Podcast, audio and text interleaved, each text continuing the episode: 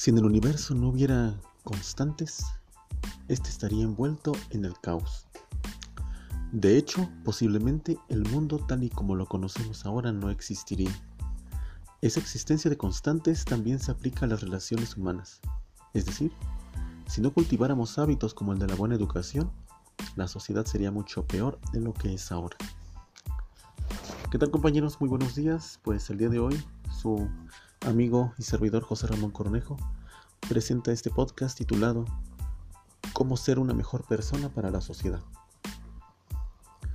Estamos obviamente en el terreno de la ética y la moral, y la intención de este podcast es lanzar una serie de tips para ser mejores personas.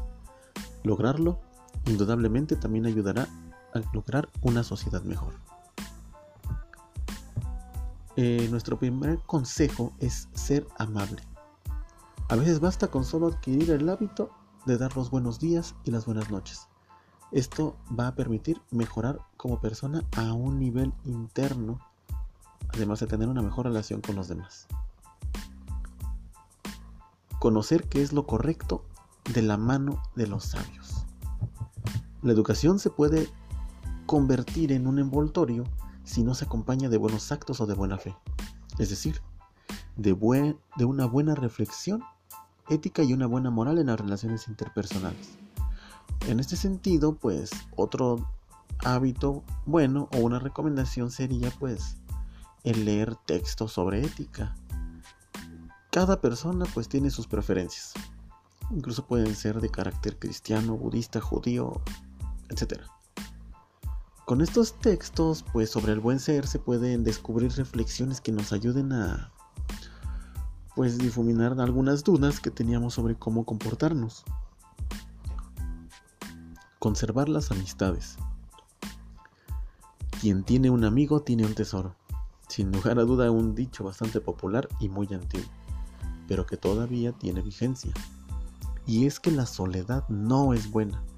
Puede convertir a los hombres y a las mujeres en personas agrias y desconfiadas. Y lo que es peor, hacerles perder la perspectiva de lo bueno y lo malo.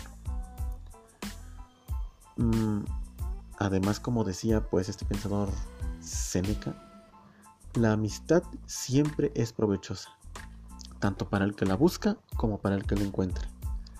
Ir por la vida sabiendo internamente que se tiene amigos nos hace mejores personas, más amables y nos dispone a ayudar a otros.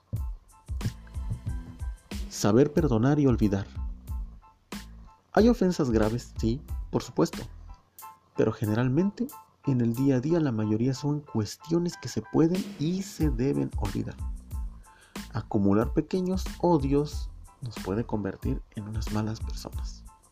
Mientras que el ser flexible ante los errores y ofensas de otros permite construir una, una moral más optimista y benévola.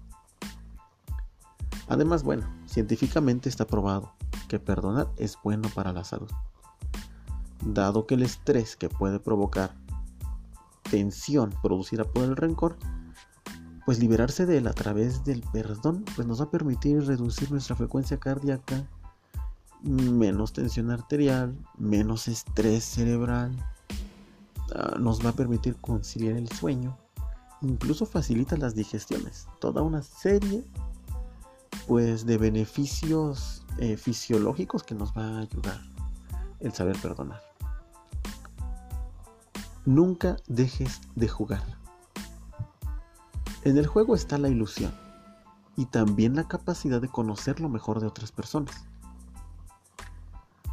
Mm, según famosos personajes como Freud, Aristóteles, Platón, incluso el mismo Jesús de Nazaret, daban mucha importancia al juego. Además de la ilusión, alrededor de él se congregan la inocencia, la confianza en otras personas y algo muy importante, la risa. Tres aspectos indispensables en una buena persona y que generalmente se olvidan en la madurez. Ser flexible contigo mismo y con los demás. El perfeccionismo tiene dos caras. La buena, pues es que si se consigue crear las cosas bien hechas, pues nos hará felices. Sin embargo, la mala es que si no se es flexible con uno mismo y con los demás, cuando las cosas no llegan a salir como uno las planea, las relaciones se enturbian. Se suele decir que lo importante es la buena intención que uno le ponga a cualquier cosa. En cuanto a los resultados, hay muchos factores que intervienen. Cuando algo sale mal, no todo es culpa de quien lleva a cabo este, pues, la actividad. Eh, por eso pues es importante ser flexible. De no hacerlo pues puede llevarnos a ser mal educados e incluso a tratar mal a la otra persona y en casos extremos hasta a nosotros mismos. Equilibrio entre educación y libertad. Eh, es de buena persona pues respetar la libertad a los demás. Sin embargo, cuando esas personas son los hijos, el miedo a que alguien les haga daño o se eduquen de forma incorrecta puede convertir a los padres en seres autoritarios, lo cual no es una virtud típica de las buenas personas. Aquellas personas que vean que se vean en esa encrucijada, pues pueden recurrir a expertos que les enseñen a encontrar un punto medio entre educar y conceder libertad a las personas. Confía más en la gente. Hay personas que desconfían en un primer momento de otras por experiencias pasadas negativas. Eh, desconfían como método de defensa a sufrir de nuevo han llegado a la conclusión por experiencia negativa con alguien que es mejor y más seguro desconfiar de todo el mundo. Incluso me recuerda pues una frase común que dice desconfiesta de tu propia sombra. Eh, sin embargo hay otras personas pues en el polo opuesto que actúan de forma contraria, confían en la gente a las primeras de cambio. No las prejuzgan y prefieren empezar una relación personal con buen pie. Este segundo grupo de personas que se aleja de este piensa mal y acertarás, pues suelen ser más felices y cuentan con muchos más amigos, indudablemente. Fomenta los pensamientos positivos. A veces gestionar las emociones y los pensamientos que pasan por nuestra cabeza es tarea difícil, pero es importante cultivar la inteligencia emocional y darle la vuelta a los pensamientos negativos y convertirlos en positivos y optimistas. No hacerlo pues puede llegar a distorsionar la realidad o pensar mal de otras personas. Este último mal hábito puede ser el causante de que acabemos tratándolos mal, a veces por cosas que ni siquiera han dicho o hecho. Cuida tu salud. Mente sana en cuerpo sano. No hay más. El deporte y cuidarse en general ayudan enormemente a sentirse bien, eliminar estrés y dormir bien. Esto afecta positivamente al estado de ánimo y promueve el optimismo. Desde ahí, desde la convicción de que las cosas pueden mejorar, es de donde parte la esencia de las buenas personas. Haz deporte a tu ritmo, sin sufrir.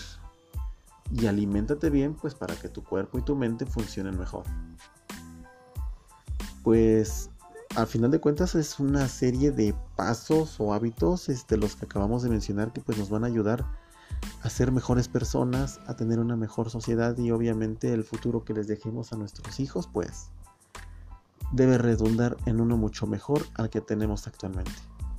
Y pues bueno, sin más que decir, espero que haya sido de su agrado este podcast. la verdad me pareció un tema realmente importante eh, a veces estamos inmiscuidos en otros temas más específicos y que dejamos a un lado pues estos hábitos que sin duda nos van a permitir llevar una vida más sana, más pacífica eh, y heredando esto a nuestros hijos pues yo creo que tenemos un futuro muy prometedor. Pues me despido, espero que haya sido de su agrado y que tengan un excelente día todos ustedes. Muchas gracias y hasta la próxima.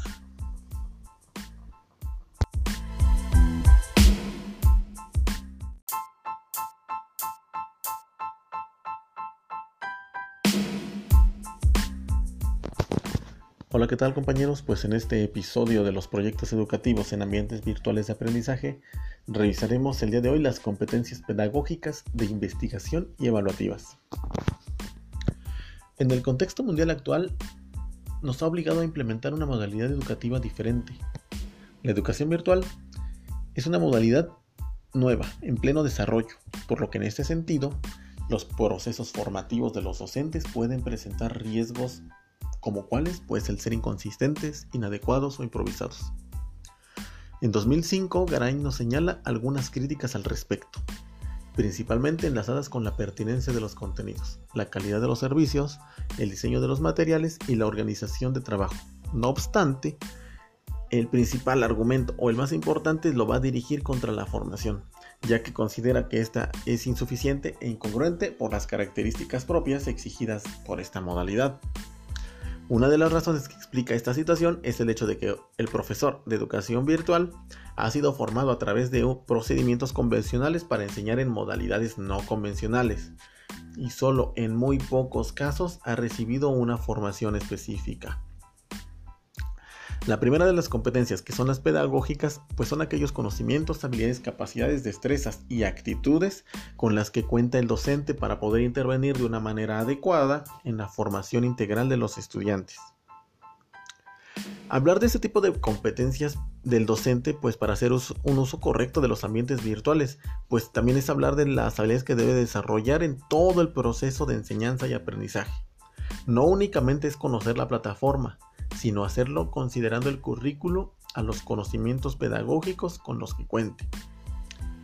Aun cuando el docente pueda tener mucha experiencia impartiendo clases de manera presencial, también es necesario que se, se prepare para hacerlo en un ambiente de aprendizaje, que deberá de tener habilidades didácticas específicas para el uso de estas tecnologías de la información, que le permitan actuar con eficacia en el proceso, en un proyecto formativo y adecuar los contenidos a los ambientes en línea, de manera que pueda lograr aprendizajes significativos en los estudiantes. Aun, aunque no fuera de manera presencial, deben de alcanzar estos, estos límites.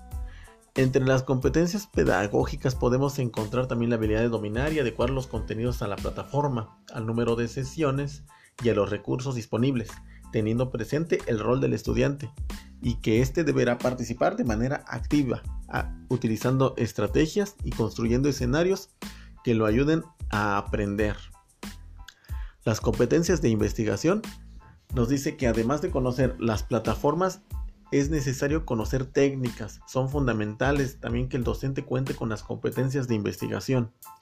Según Muñoz en 2017, nos dice que son aquellas que son necesarias para que los educadores logren interpretar, argumentar, proponer alternativas, preguntar y escribir a partir de la experiencia pedagógica de acuerdo a la problemática que, se caracterice en el aula y en la escuela.